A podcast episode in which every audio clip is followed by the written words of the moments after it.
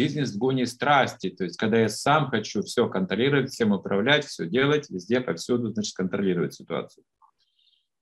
А, кажется так надежнее, да, кому-то доверить я не могу, потому что он не сделает так хорошо, как я это сделаю. А, этот, этот бизнес в гуне страсти быстро выжигает человека, быстро выгорает. Есть такая пословица русская «Укатали сивку крутые горки».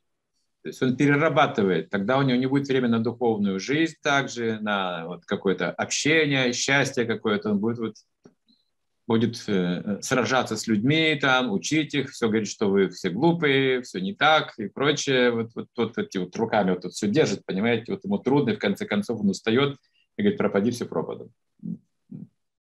Это в гуне страсти. Поэтому делегировать это в гуне благости. Это необходимо учиться.